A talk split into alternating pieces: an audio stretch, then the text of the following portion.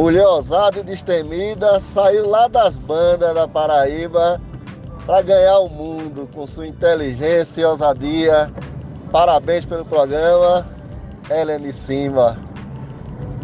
Aqui é o Irã Marques, poeta cordelista, pernambucano, que mora em São Paulo. Parabéns pelo programa. Programa Helene Simba.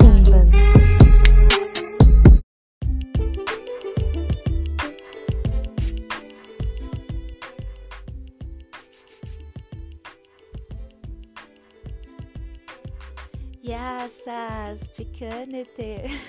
Olá, Calá. Tudo bem com vocês? Eu espero que vocês estejam bem. A gente ficou uma semana sem se falar e eu espero que vocês tenham ficado com saudades de mim. Porque eu fiquei com saudades de você e de fazer esse podcast que para mim é uma coisa maravilhosa que eu sempre quis fazer e falar. É como se fosse um diário. Começou por causa de uma rádio e foi diminuindo. Acho que nem é a palavra certa diminuir, eu acho que foi ficando como deveria ter começado, como um diário criativo, não é só que em forma de áudio. Então, é esse novo rumo que a gente tá tomando. Eu acho que também, não, na verdade, tenho certeza que esse foi o rumo que eu tomei desde que desde que comecei e aceitei esse desafio de estar tá falando, de estar tá colocando tudo dos meus diários que eu escrevo e das minhas das minhas dos meus devaneios, das minhas experiências aqui para vocês. Então, deixa eu me apresentar.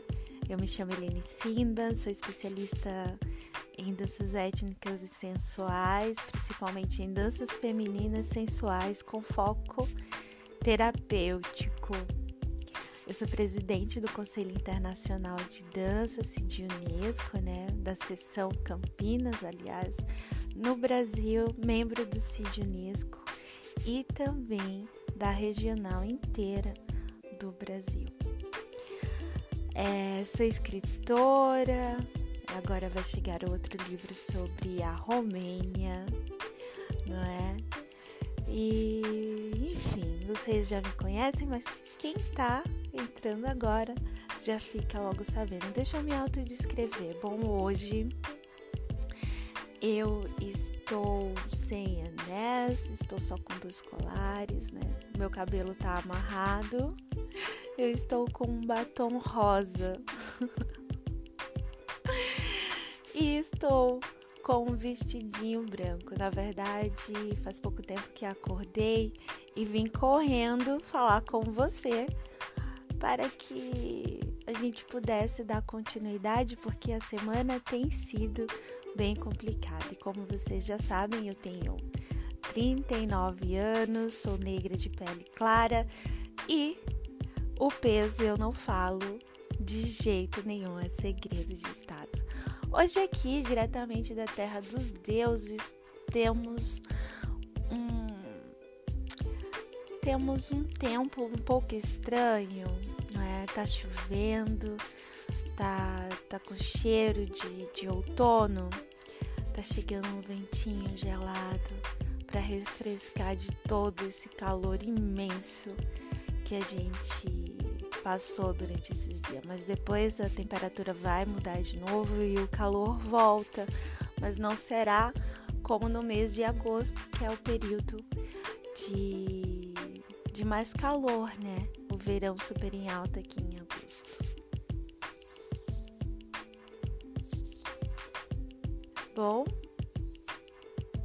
hoje nós vamos falar sobre perdas. É, Hoje nós vamos falar sobre perdas e, nos, e no Vozes Femininas, no nosso quadro, nós teremos a Mel Hipchen, que é a minha musa inspiradora, convidada de hoje, falando sobre o transtorno de déficit de atenção e hiperatividade. Então você não perde por esperar, porque hoje o programa é inspirador e você terá suspiros também.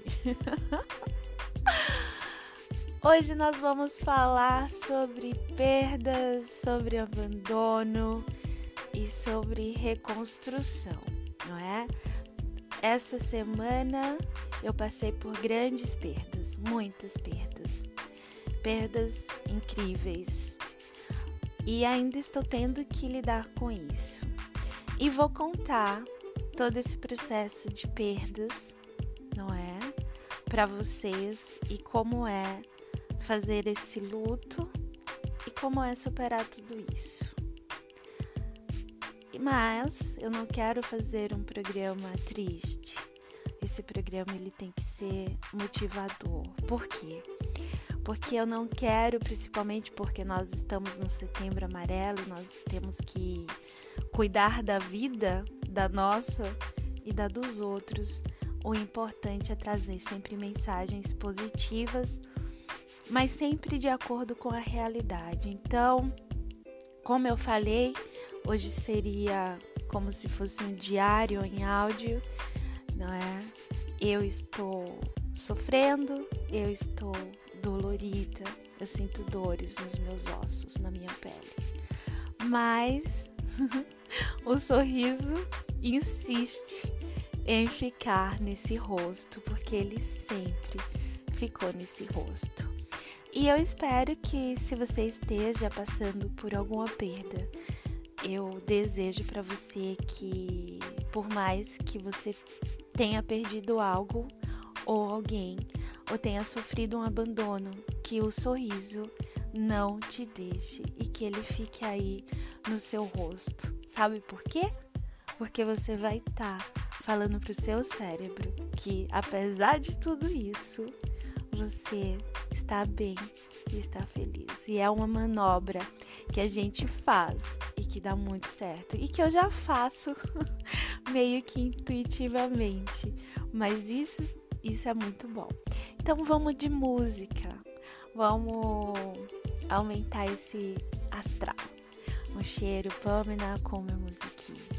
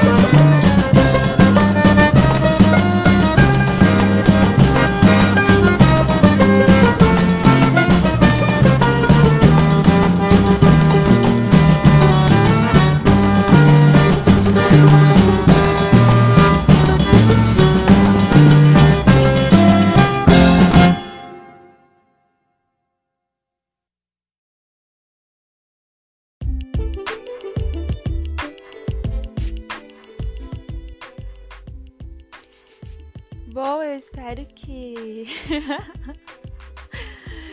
que com essa música a gente pode ter um, um processo assim de, de esperança e de vigor, porque a vida é uma guerra e a vida ela tem que ser vencida a cada batalha, não é? Mas se você perde uma, não tem problema. Eu vou te contar uma coisa: existirão várias, várias até o final da sua vida e você terá que prosseguir com esse fato.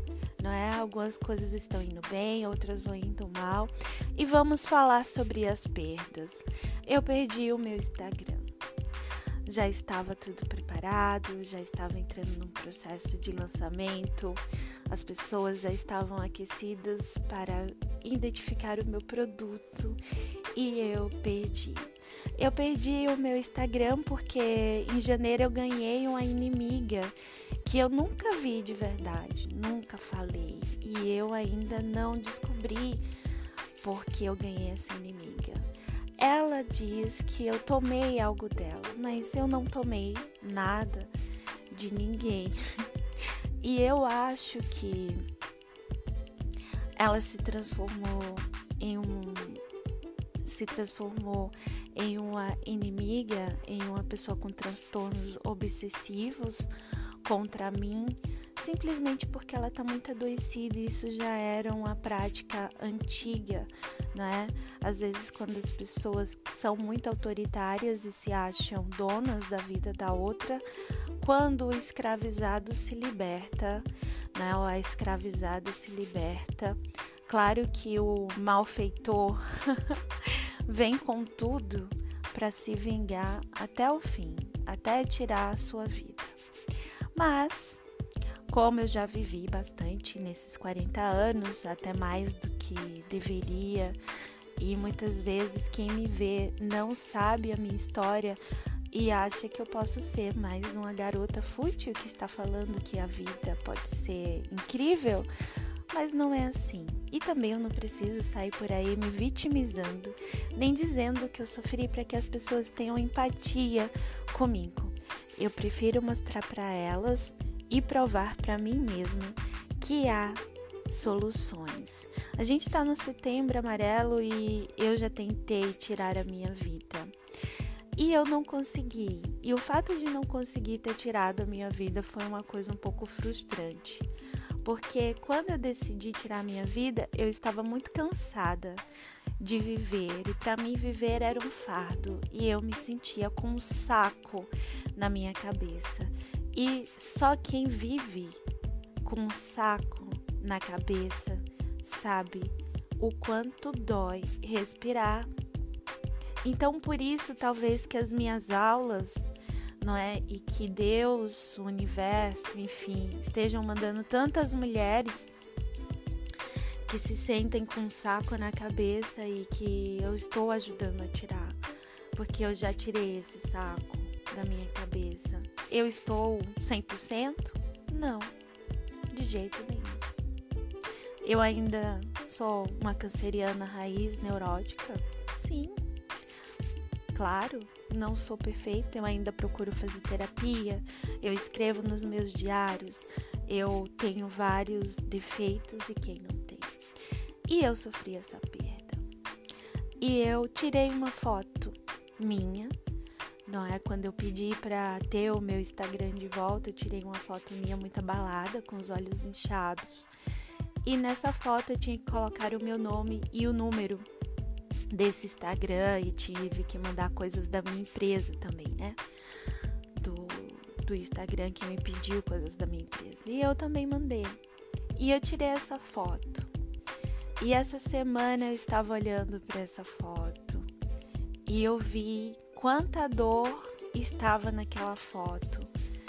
Eu vi muita injustiça naquela foto. Mas eu entendi que aquela foto tinha que ser algo para eu fazer uma coisa muito maior. Então, que essa perda e esse luto que eu vivi por esse trabalho que foi embora desde 2016, não é?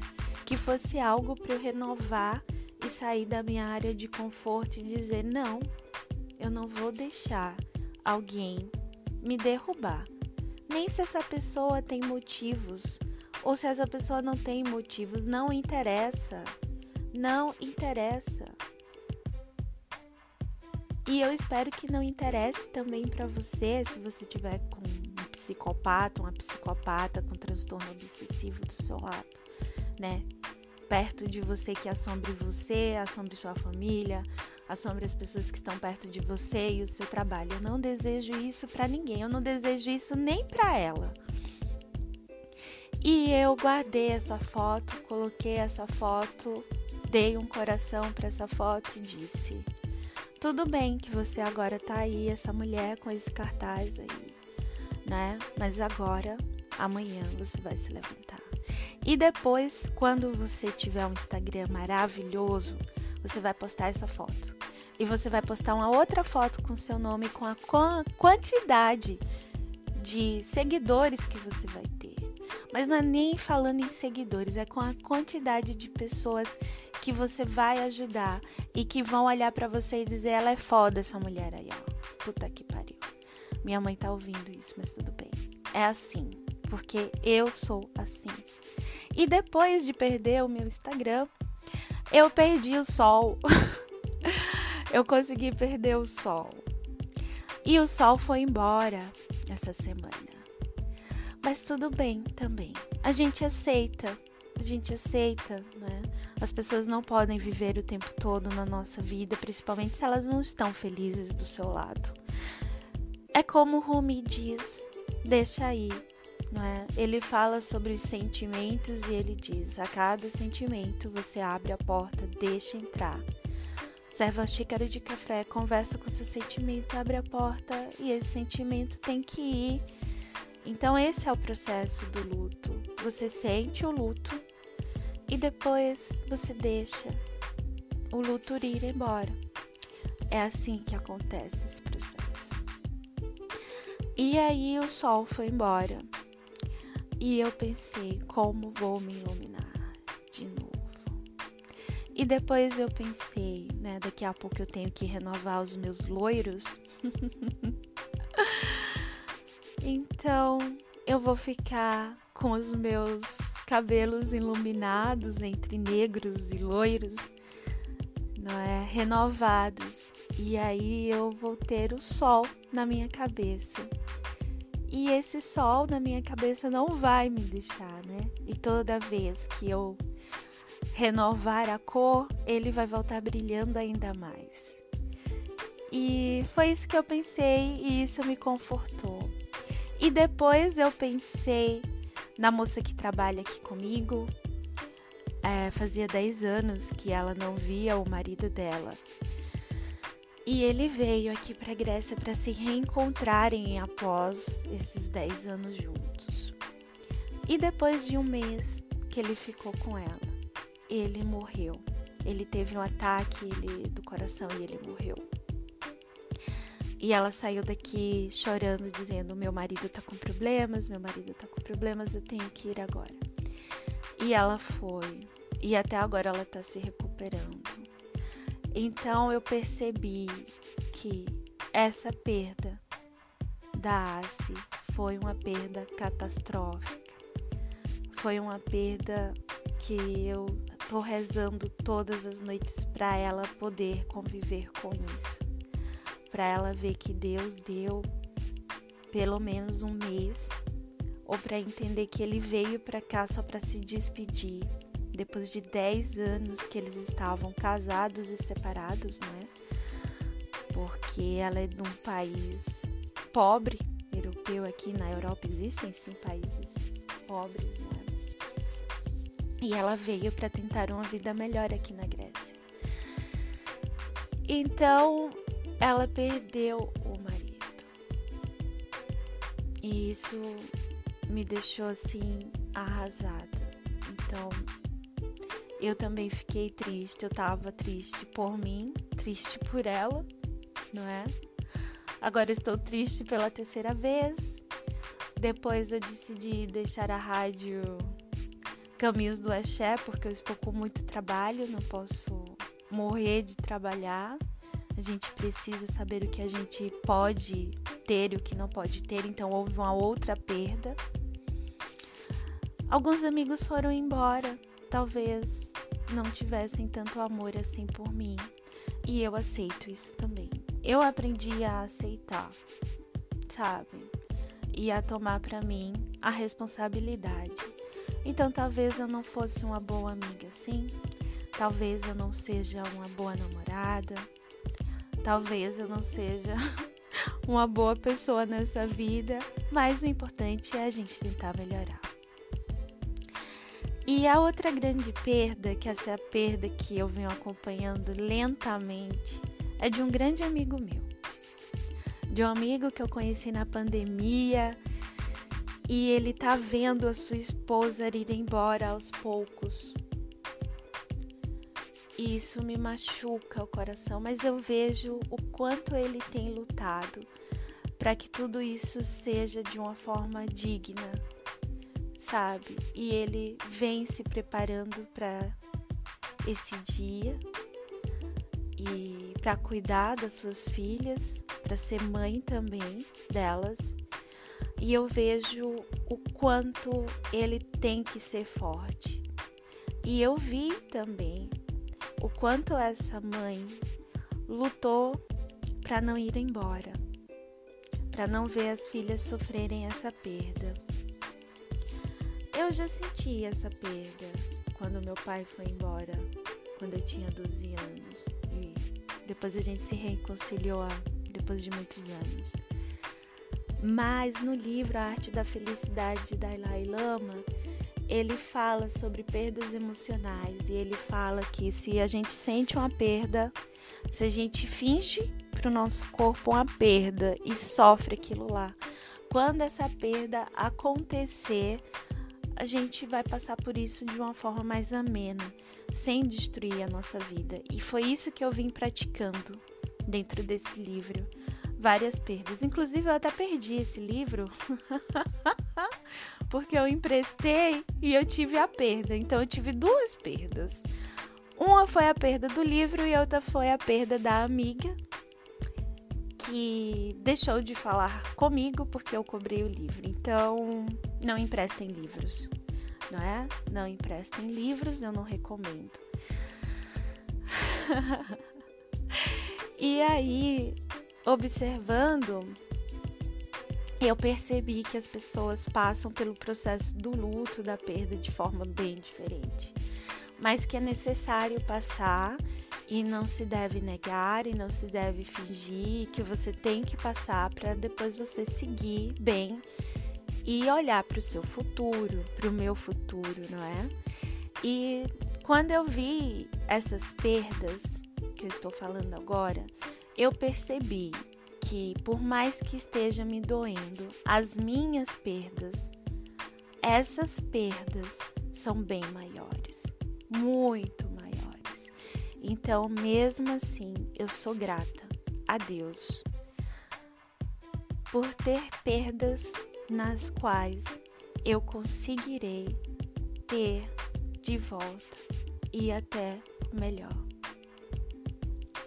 Então, na verdade, não é uma perda, é uma renovação, é uma nova chance de começar de forma melhor, de forma mais reflexiva, de forma mais assertiva. É uma forma de sair da área de conforto e dizer não. Eu perdi algo por isso, então isso aqui não me cabe mais. E eu vou trabalhar nisso. Por mais que venham outros defeitos, mas eu também vou te dizer uma coisa: não se sinta culpada por, pelo abandono, nem de pai, nem de mãe, nem de ninguém, nem de namorado. Não se sinta culpada pelo abandono, não, tá? Amar é conviver com as qualidades e os defeitos. Então, se você sofre um abandono, é porque simplesmente aquela pessoa não conseguiu conviver com você. E tá tudo bem, não tem nada demais. Você vai passar por esse luto E depois você vai pensar: eu posso melhorar nesse defeito, mas você vai ter outros, né? Porque a gente tem várias qualidades e vários defeitos. E você também vai pensar: talvez eu terei alguém que ame esse meu defeito e que consiga conviver com ele. Então, não é uma perda que depois você não vai poder viver tudo isso de novo, entende? Então, eu estou falando agora isso para você e eu estou me olhando no espelho agora e falando para mim. Ellen, essa perda você, além de superar, vai renovar e vai viver tudo isso novamente e melhor. O sol será melhor, o Instagram será melhor, o podcast será melhor, as suas aulas serão melhores. Você será uma mulher melhor, uma professora melhor, porque essa experiência da dor te eleva sempre e vai te deixar muito mais poética. E vai te deixar num processo de criação também vendo o lado sombrio das coisas, porque o lado das nossas sombras também é bom a gente olhar. Agora vamos de música.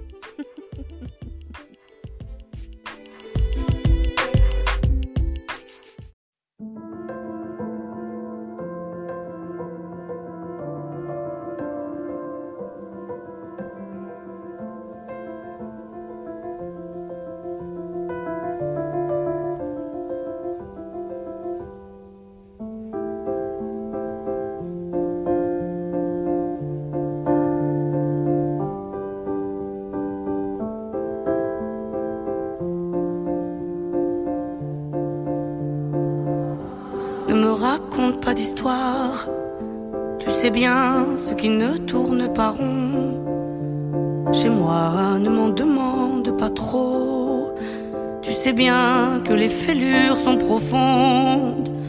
Sans moi, ne t'accroche pas si fort. Si tu doutes, ne t'accroche pas si fort. Si ça te coûte, ne me laisse pas te quitter alors que je suis sûr de moi. Je te donne tout ce que j'ai alors essaie de voir en moi que je t'aime.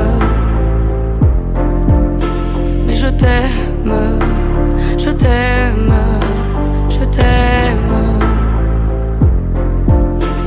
je t'aime. Je t'aime, je t'aime que je peux. Je t'aime et je fais de mon mieux.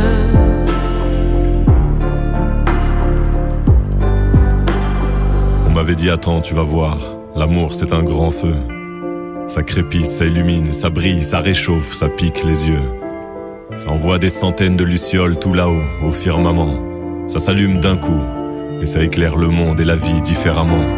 Nous on a craqué l'allumette pour l'étincelle de nos débuts.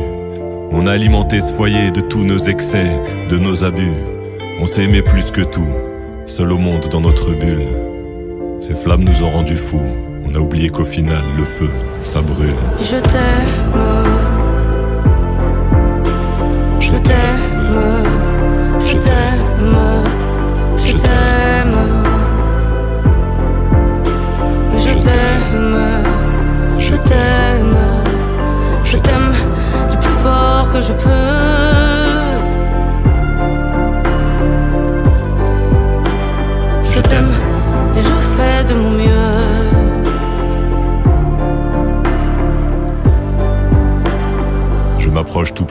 Feu et je transpire d'amertume. Je vois danser ces flammes jaunes et bleues et la passion qui se consume. Pourquoi lorsque l'amour est fort, il nous rend vulnérables et fragiles? Je pense à nous et je vacille. Pourquoi depuis rien n'est facile? Je t'aime en feu, je t'aime en or. Je t'aime soucieux, je t'aime trop fort. Je t'aime pour deux, je t'aime à tort. C'est périlleux, je t'aime encore. Alors c'est vrai, ça me perd fort. Je t'aime pesant, je t'aime bancal. Évidemment, ça me dévore. Je sais tellement que je t'aime mal. Si j'avance avec toi, c'est que je me vois faire cette danse dans tes bras tes attentes, j'en ai pas. Tu me donnes tant d'amour, tant de force, que je ne peux plus me passer de toi si mes mots te blessent. C'est pas ta faute, mes blessures sont d'hier. Il y a des jours plus durs que d'autres si mes mots te pèsent. J'y suis pour rien, j'y suis pour rien, rien. Mais je t'aime.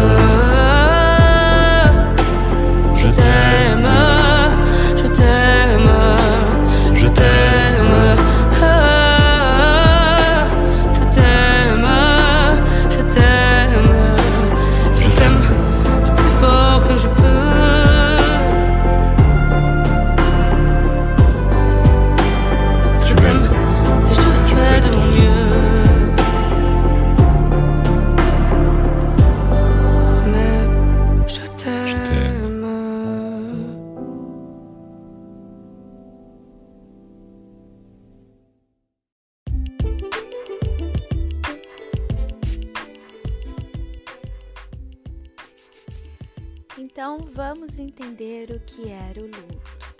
O luto também pode ser sinônimo de tristeza e de superação também, não é? E aqui a gente vai falar sobre perdas, né, emocionais. E o luto é um processo emocional de vivenciar a ausência e o vazio causado por uma perda, né? Esse vazio traz uma angústia, esse vazio traz uma dor, que pode ser uma pessoa, né, que você perdeu através de morte ou até mesmo um abandono, falando metaforicamente, né? Sentir o luto pelo falecimento de alguém, de um animal, pelo fim de um relacionamento também, né? Ou por uma falência nos negócios, pela perda da saúde ou de emprego, ou de algo que ficou no passado. O luto acontece para todos, né? E o nível de intensidade ele vai variar. E eu já falei isso para vocês. Outras pessoas vivenciam o luto de uma forma mais leve, outras pessoas de uma forma mais pesada, outras pessoas precisam de terapia para resolver o luto, outras pessoas não. Elas já conseguem ter um certo equilíbrio emocional e já conseguem passar pela perda de uma forma mais menos dolorosa, né? E aí é que tá nessa busca pelo equilíbrio emocional que é algo tão, tão difícil de ter e de conseguir e que às vezes a balança tá mais para um lado, tá mais para o outro, às vezes a balança está equilibrada mesmo que essa dor, né, pareça muito forte, como eu falei para vocês, eu senti, né, eu sinto a minha pele doer e meus ossos doer, doerem, eu não consigo respirar. Mas mesmo assim eu tô lá, hein, gente? Tô com meu curso Dance Therapy aberto. tô dando aulas e eu tô sendo o meu maior exemplo. E eu não quero ser uma impostora daquilo que eu falo, até porque já me acusaram de ser impostora. Mas eu não sou, eu sei muito bem que eu não sou. Bom, então mesmo que essa dor pareça que não vai terminar, eu digo para você que essa dor vai sim e que você pode superar isso. É só entender, né, como como tudo isso se dá. E eu vou te falar os sintomas do luto. Então, sintomas do luto, né? Sintomas emocionais: tristeza, estresse, choque, ansiedade, culpa, raiva e medo. Então, quando você aparece, quando você tá vivendo um luto, como eu vivi, um luto de perdas, um luto de ter que decidir de abandonar a rádio, o luto de perder meu Instagram e junto com ele o meu trabalho. Então eu estava com isso e eu estava com muita raiva também e com medo, não é? Então, para ficar de um lado de uma pessoa que está vivendo um luto, precisa amar muito, muito, porque não é fácil. Bom, os sintomas físicos, não é, são fadiga, palpitação, náusea, problemas digestivos, sudorese, imunidade é, reduzida, perdas ou ganhos de peso e também dores, dores e insônia. Isso mesmo. É, faz do, vai fazer agora, né? Uma semana, uma semana e pouco que eu não durmo. e eu me canso, me canso, me canso e eu não consigo dormir. Eu estou dormindo duas, no máximo três horas. Três horas. E acho que hoje eu dormi duas. Mas é um processo. Eu já passei por esse processo várias vezes. Então, esse processo eu sei que vai passar. E é preciso que eu entenda que eu estou nesse processo. Mas é preciso também que eu continue fazendo aquilo que eu tenho que fazer. Porque deve ser feito até mesmo para minha recuperação. E essas etapas são feitas por negação, raiva, barganha, depressão, até chegar na, na aceitação, né? Até chegar nessa aceitação do luto, que podem durar minutos, podem durar horas, não é? Enfim, são essas as nossas os nossos sentimentos através, né, do luto. E é isso que provoca, às vezes você não consegue entender porque alguém está reagindo daquela forma depois de uma perda. E aí eles falam: você tem que dar um tempo para você, você tem que aceitar os seus sentimentos, não ignore a dor, não se dê prazo de validade. Às vezes eu dou prazo sim de validade para mim, porque eu aprendi a me dar prazos de validade para meus lutos, não é? Dependendo do que ele seja, eu digo: não, eu vou ter um luto aqui. Amanhã já é a hora de recomeçar e aí ele vai se dissipando através das coisas que eu vou fazendo.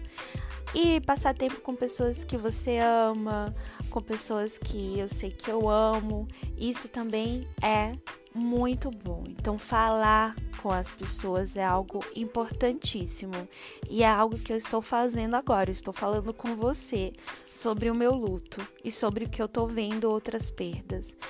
E não se isolar também, então você não se isola, tenta fazer suas coisas, tenta canalizar essa dor em um prazer.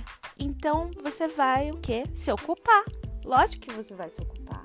Então tem que se ocupar. Depois que vai saindo todas essas dores, né? Porque como o nível de estresse é muito grande, você vai ficar cansado. Então você vai deitar, relaxa. Quando as dores forem diminuindo, aí você vai se levantar e você diz para você: "Eu vou me levantar". E você se levanta. É pensar e agir. Pensar e agir, esse é o segredo do sucesso. Eu penso e eu vou agir na mesma hora. Por quê? Porque se eu falar para mim, eu vou me levantar e eu não me levanto, o meu cérebro já deu o comando para o meu corpo e o meu corpo vai sentir como se estivesse em pé, mas não está. Então não se engane. Diga para você: eu vou me levantar e levanta. Eu vou fazer isso e faz agora. Às vezes eu tenho uns insights de noite, eu acordo e eu não deixo para outro dia, eu já vou escrever. Ou eu mando para alguém, meu íntimo, no celular, né? Tudo agora no celular. E aí as pessoas que, que estão comigo, elas recebem mensagens falando sobre esses insights que eu tive. Eu digo, guarda aí, guarda aí que eu vou esquecer, guarda aí que eu vou esquecer. O que é que faz a dor do luto ir embora, né? Jesus amado, é complicado, mas é um processo que acontece natural e que vai acontecer com você, e é só você fazer isso que eu tô te falando aqui, porque eu sou uma pessoa que já viveu muitos lutos nessa vida, e eu estou falando para você disso através da minha experiência e através também não é? De artigos que eu já li, de artigos terapêuticos e das terapias que eu já fiz. Então é só você colocar lá no Google lindo, maravilhoso como sair do luto emocional e você vai achar. Lembre-se, a preguiça é a chave da pobreza, da pobreza emocional, espiritual e financeira. Não tenha preguiça de se melhorar e nem tenha vergonha de se melhorar. Agora a gente vai de música, tá?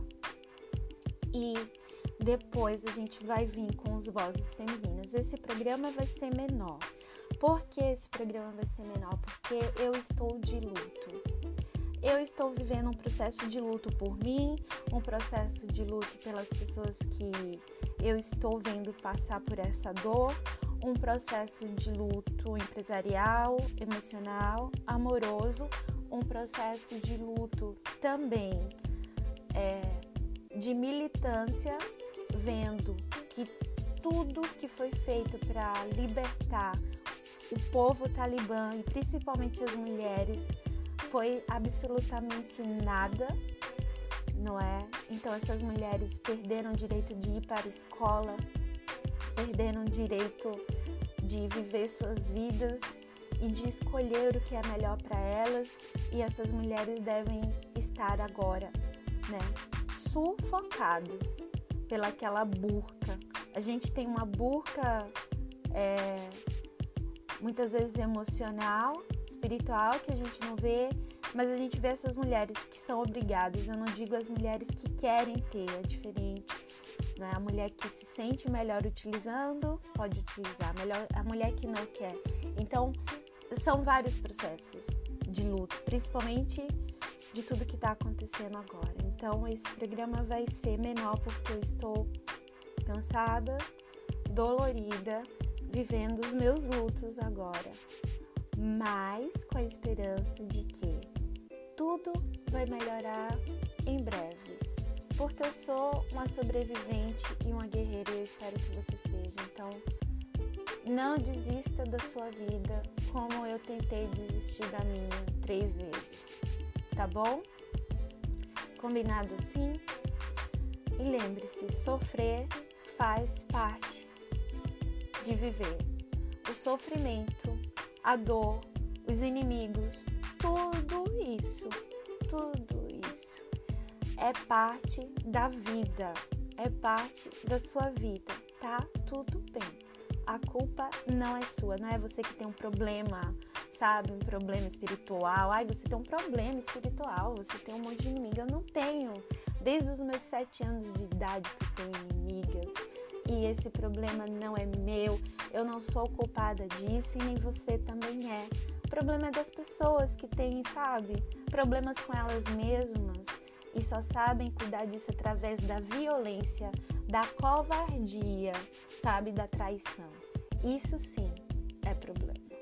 E você vai, ó, se recuperando, subindo, subindo, subindo, subindo e encontrando a elevação. Porque é isso. Quando você procura se melhorar, todas as outras coisas vão melhorar. E você olha para os problemas e vai dizer: Nossa, eu sou foda mesmo, ó na minha vida, já passei por isso, por isso, por isso, por isso eu sou um espetáculo.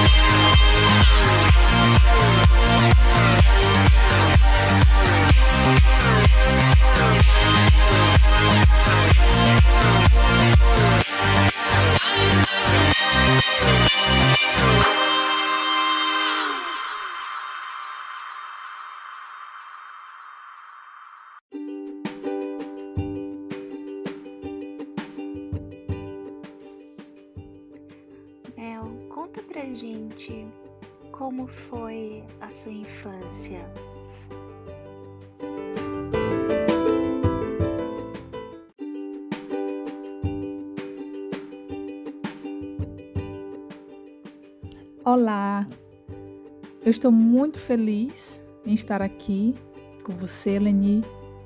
Muito obrigada pela, pelo convite tão especial. É um prazer poder ser uma voz né? E falar de uma causa tão tão forte para um pequeno grupo de pessoas que infelizmente não tem voz ativa exatamente pela falta de conhecimentos básicos, né, pela falta de informação sobre a complexidade que é esse tema, essa condição neurobiológica de origem genética, que é o TDAH. Mas vamos lá, deixa eu me apresentar, não é?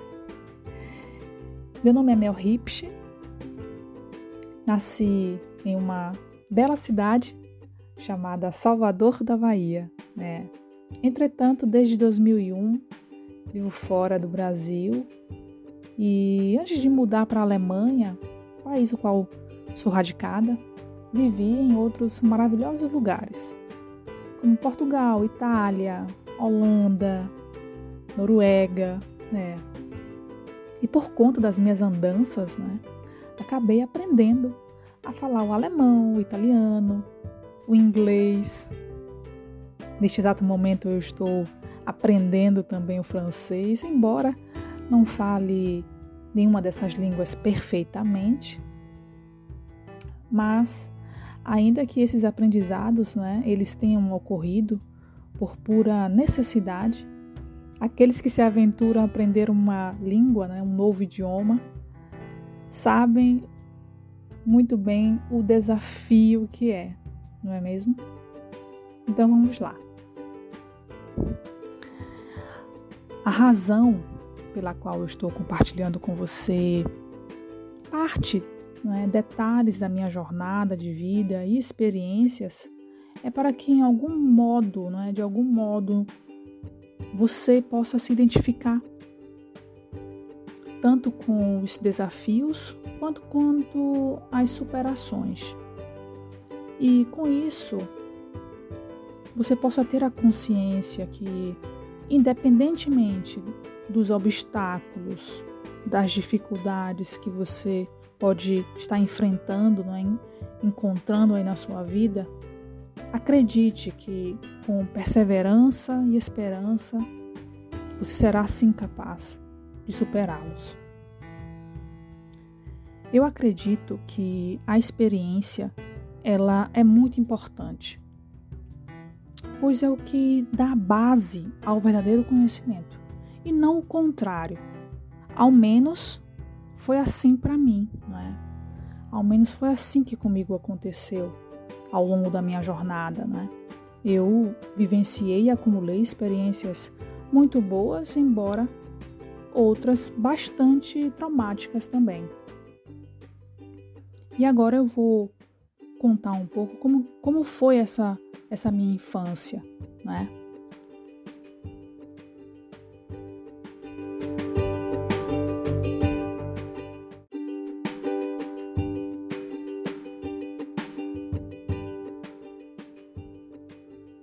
Aos cinco anos, já tive de lidar sozinha com situações incomuns para crianças daquela idade, né? Eu sou de uma época em que psicólogo, neurologista, psiquiatra era coisa para gente doida. E por falta de orientação adequada, acabei sendo destituída da minha infância em amplos aspectos. Isso tudo pela falta do diagnóstico e tratamentos adequados para alguém que, como eu, era portadora de TDAH. Meu comportamento ele era muito diferente das outras crianças e por conta disso, as consequências foram muito dolorosas em vários sentidos. E diante deste quadro que eu estava vivendo, as pessoas ao meu redor acabavam se aproveitando de mim. E como eu não tinha ainda a capacidade, né, como eu era ainda uma criança de 5 anos, eu não tinha a capacidade plena de me expressar adequadamente às situações e fazia o que qualquer criança nessa idade faz para tentar sobreviver: mantinha o silêncio. Infelizmente, hoje as coisas não mudaram tanto não, viu? Muitas, muitos adultos com TDAH igualmente, né, não foram diagnosticados durante suas infâncias e muitas crianças ainda não são. Eu penso que muito por conta da, da ausência de especialização nesta área, o que torna carente o reconhecimento e o diagnóstico mais preciso para esse grupo tão específico de pessoas. Né?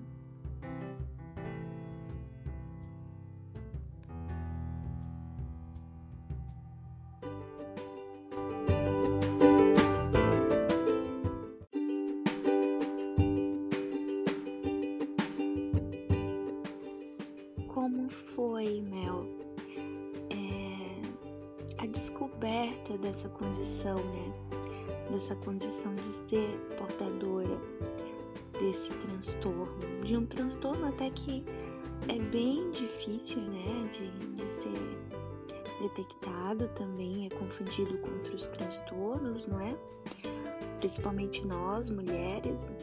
Então fala pra gente como foi descobrir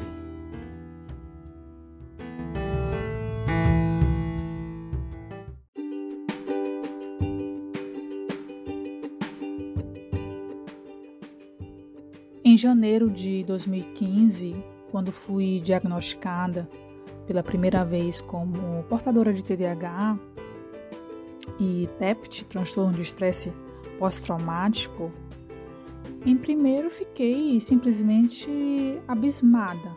Né? O meu chão ruiu. Depois, cética, foi uma notícia avassaladora, principalmente porque eu não compreendia de qual forma um, imperceptível né, e poderosa os sintomas maltratados, mal diagnosticados, tanto do TDAH quanto do TEPT, que é o transtorno de estresse pós-traumático, haviam influenciado cada pedacinho da minha existência até então. E aí eu tive que rever toda a minha vida. Primeiro, no momento, não é? Normal que neguemos uma situação como essa, claro, pois acabamos é, vivendo um período de luto, não é? Quando descobrimos que temos algo que foge da normalidade. E diante disso, a primeira coisa é geralmente é, buscar acreditar que tudo está dentro da normalidade, não é? Você não quer aceitar, eu, eu, não, eu não queria aceitar, não é? que é só um momento ruim. E essa negação é geralmente o primeiro estágio.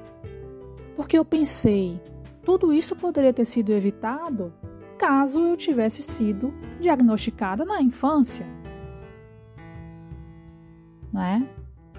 E naquela época, ainda naquela época que eu falo, na, na época que eu nasci, não é? lá nos anos 80, no início dos anos 80, ainda não se entendia muito bem sobre a complexidade dessa condição neurobiológica de origem genética que é o TDAH.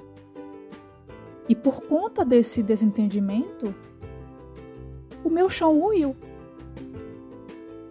Pois, embora eu mesma percebesse que eu era diferente, eu percebia que algo em mim, que algo destoava né, em relação à média das, das outras pessoas, das outras crianças. Né? Eu tinha, para você ter ideia, até mesmo para finalizar a faculdade, eu precisei 12 anos. Foi. Chegar ao ponto até de me isolar de colegas, exato, porque eu tinha vergonha, porque todos os meus colegas da época do, do colegial estavam já formados e eu iniciava uma faculdade, trancava porque não conseguia é, finalizar. E somente 12 anos depois eu consegui finalizar minha primeira graduação em pedagogia, né? E foi uma vitória para minha vida. Como eu recebi o diagnóstico e foi uma situação muito incomum, não é? Eu estava de férias na Tailândia e de repente eu tive um estresse tão grande no aeroporto e ali eu decidi procurar ajuda porque eu não suportava mais viver com aquela angústia que eu estava sentindo, né? com aquela pressão que eu estava sentindo. E tudo isso causados pelos sintomas tanto do TDAH quanto do TEPT, né? que afetam nossas funções executivas. Tudo isso por conta da falta do tratamento, da falta do diagnóstico na infância porque as nossas funções cognitivas e executivas, elas podem ser treinadas. É possível. É possível você você melhorar. É possível você ter qualidade de vida.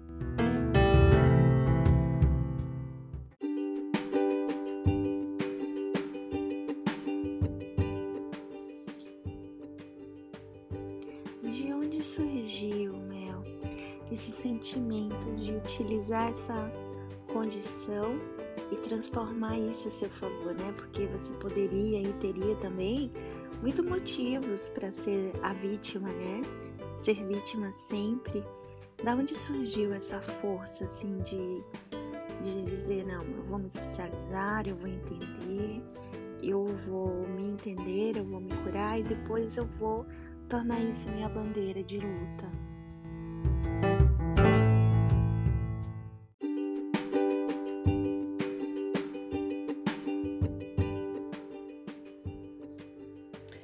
Então eu procurei ajuda psicológica e comecei a estudar com mais veemência a neurociência, não é? Passei a investigar, pesquisar e estruturar os aprendizados, a ponto de me lançar a especialização em neuropsicopedagogia clínica. Tudo isso porque eu queria entender com o que realmente eu estava lidando, com a, com a complexidade dessa condição neurobiológica de origem genética, que é o TDAH. O fato desta minha especialização já foi, já foi capaz, não é, por si só, mostrar que aqueles que, iguais a mim, sofreram traumas na infância, que têm dificuldades de aprendizagem, que se sentem diferentes, bem como também portadores de algumas necessidades especiais ou de determinados transtornos ou condição neurobiológica de origem genética, dentre eles o TDAH, que eles podem sim ultrapassar barreiras enormes e alcançarem seus objetivos. Diante disso, finalmente dei conta de que ser portadora de TDAH não era o fim do mundo como imaginava ser. Aliás, bem longe disso, né? Mas eu devo confessar que a minha ficha, minha ficha, ela caiu somente depois de busca incessante por autoconhecimento e leituras, muitas leituras sobre o, o assunto, apoiada também por acompanhamento terapêutico, né, psicoterapêutico. E nesse mesmo período, eu descobri que tinha capacidades incríveis e ouso falar, no geral, considero que pessoas assim têm até superpoderes que bastam ser ativados e direcionados corretamente para que possam proporcionar as realizações que elas almejam. Né? E é esse exatamente o conhecimento que eu gostaria de compartilhar com você. E veja, a minha infância, não é? o, fato, o fato de da minha infância ter sido é, assaltada em todos os aspectos é? e todas as consequências que eu tive pela falta do diagnóstico, pela falta do tratamento até a minha fase adulta, me levou a me tornar especialista em neuropsicopedagogia clínica exatamente porque eu não quero que outras pessoas elas passem pelo que eu passei. E eu gostaria que mais profissionais entendessem a, a complexidade do TDAH e se especializassem de modo para contribuir para a qualidade de vida dessas pessoas, não é? Que, que somos um, um, um grupo, uma minoria, não é? Em todo o mundo somos 6% da população. E, e muita gente ainda continua sem diagnóstico, sem tratamento. E principalmente agora, durante esse mês de setembro, estamos no setembro amarelo e que a mensagem do setembro amarelo, o movimento do setembro amarelo, ele perdure todos os dias.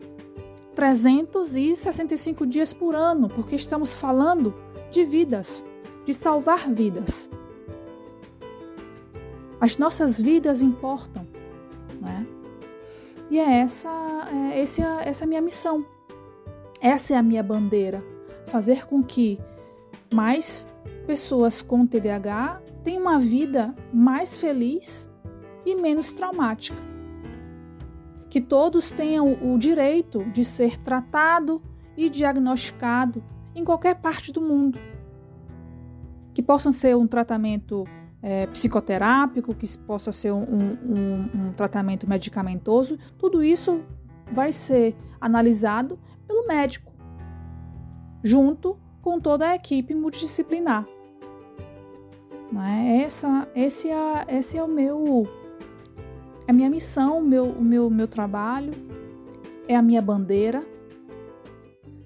É por isso que acordo todos os dias pela manhã. Essa força de poder transmitir o meu conhecimento, não apenas teórico, mas também a partir das minhas próprias experiências e melhorar a nossa sociedade e a vida de pessoas atípicas e pessoas com TDAH.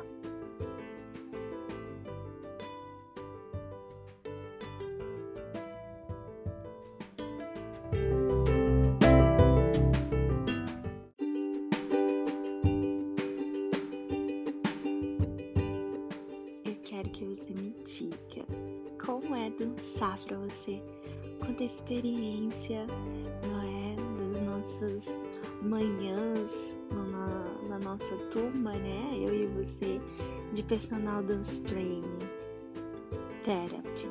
Fala pra gente como tá sendo.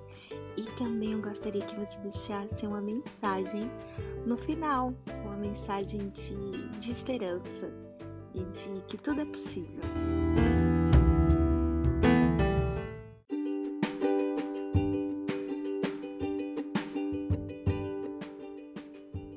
A dança é liberdade, a dança é autoconhecimento, é arte, a dança é terapia, a dança é uma redescoberta do nosso nossa verdadeira essência. Acima de tudo, a dança para mim é uma realização pessoal. Eu estou tornando o meu sonho realidade de dançar, uma vez que durante a infância eu achava que eu não era capaz de memorizar uma coreografia que eu que eu não não sabia dançar, né?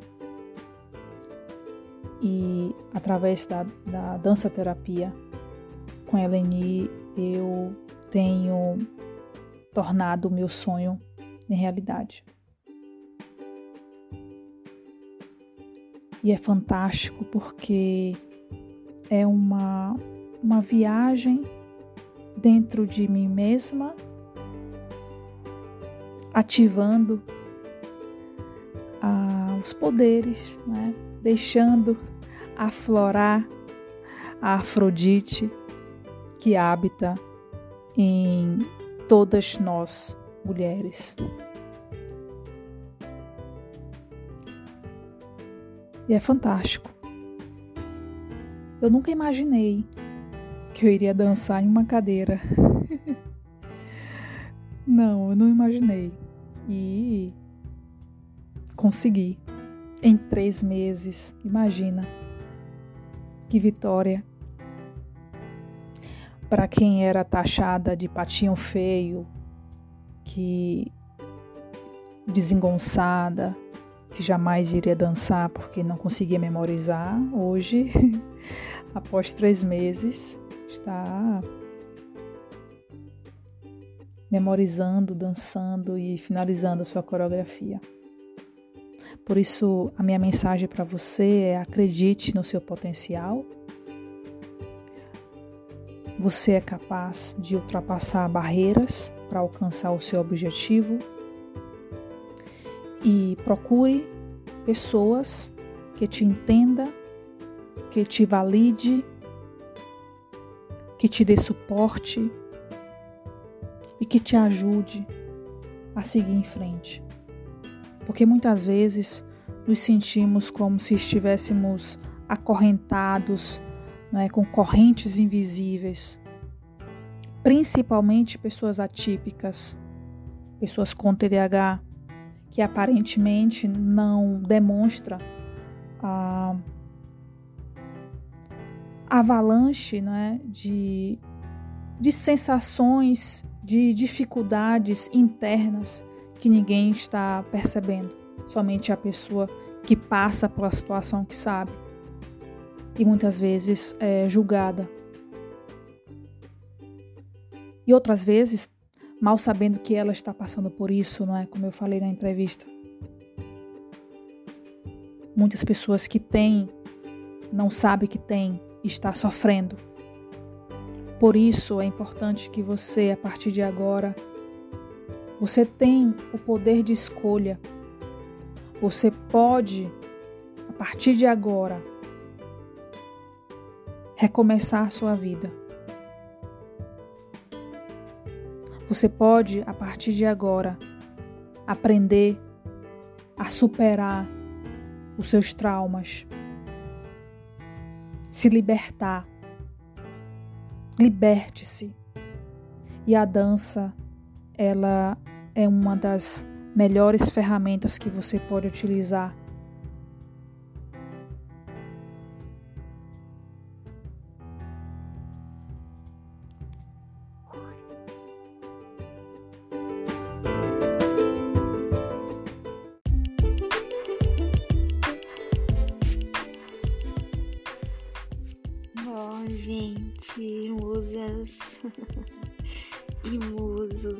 espero que vocês tenham gostado desse programa, que é um programa onde eu abri meu coração, é um programa onde eu falo para vocês dessas minhas perdas. Também quero dizer que eu tô melhorando, que o luto já tá no finzinho e que toda essa minha experiência divide de vários lutos que eu já sobrevivi, né? Então eu tô ficando expert em, em superar lutos. E isso é muito bom, porque isso mostra uma evolução grande dentro de mim de quanto eu ainda posso, né? Evoluir. Lógico que eu não sou um imbatível, né? Eu sinto dor, e todo mundo é bom, é bom que as pessoas sintam dor, né? E no fim, sabe, como disse uma amiga minha, Gil, ela falou para mim que talvez tenha sido muito bom essa perda, principalmente no Instagram, porque agora eu poderia renascer como a fênix e recomeçar. E isso ficou bem assim dentro de mim todas as palavras dela. E foi bom, foi bom por uma parte, porque muitas vezes a gente é muito forte, mas às vezes a gente precisa de colo também, né? Faz parte do processo da vida também precisar de colo. Muito obrigada pelo colo que vocês me deram. Espero que vocês tenham gostado do programa. Foi um programa com muita verdade. Precisava dizer tudo isso que eu falei. Eu já me sinto melhor e eu digo para vocês, digam sempre, escrevam sempre o que está sentindo. É muito bom, é terapêutico e facilita bastante essa nossa luta pelo equilíbrio mental, pela inteligência emocional e por nossa evolução, né? Nossa evolução espiritual todos os dias. Então, um cheiro bem grande e que o nosso próximo encontro seja mais animado, com certeza será, porque eu estarei irradiante, como sempre. porque é assim que acontece, sabe? Desde que eu me entendo, as pessoas tentam acabar com os meus sonhos, mas como eu sou guerreirinha, aliás, uma gladiadora, isso não acontece. Então, que você seja gladiadora também, que você aprenda a ter um peito de aço também e que você sorria quando o mundo estiver desabando na sua cabeça. Um cheiro bem grande, deixa um recadinho aqui para mim. Não me deixa falando sozinha, não me segue lá no meu novo Instagram. Segue lá, ó. A escola, né? O estúdio Helene Cima no Instagram tá maravilhoso. A gente tem tido lives incríveis de empoderamento feminino. Aliás, o curso Share Dance Therapy Apaixone por Si Mesmo todos os dias, né? Vai estar em lançamento amanhã e serve para todas as mulheres, todos os corpos e para homens também. Um cheiro bem grande e a gente se vê no próximo sábado.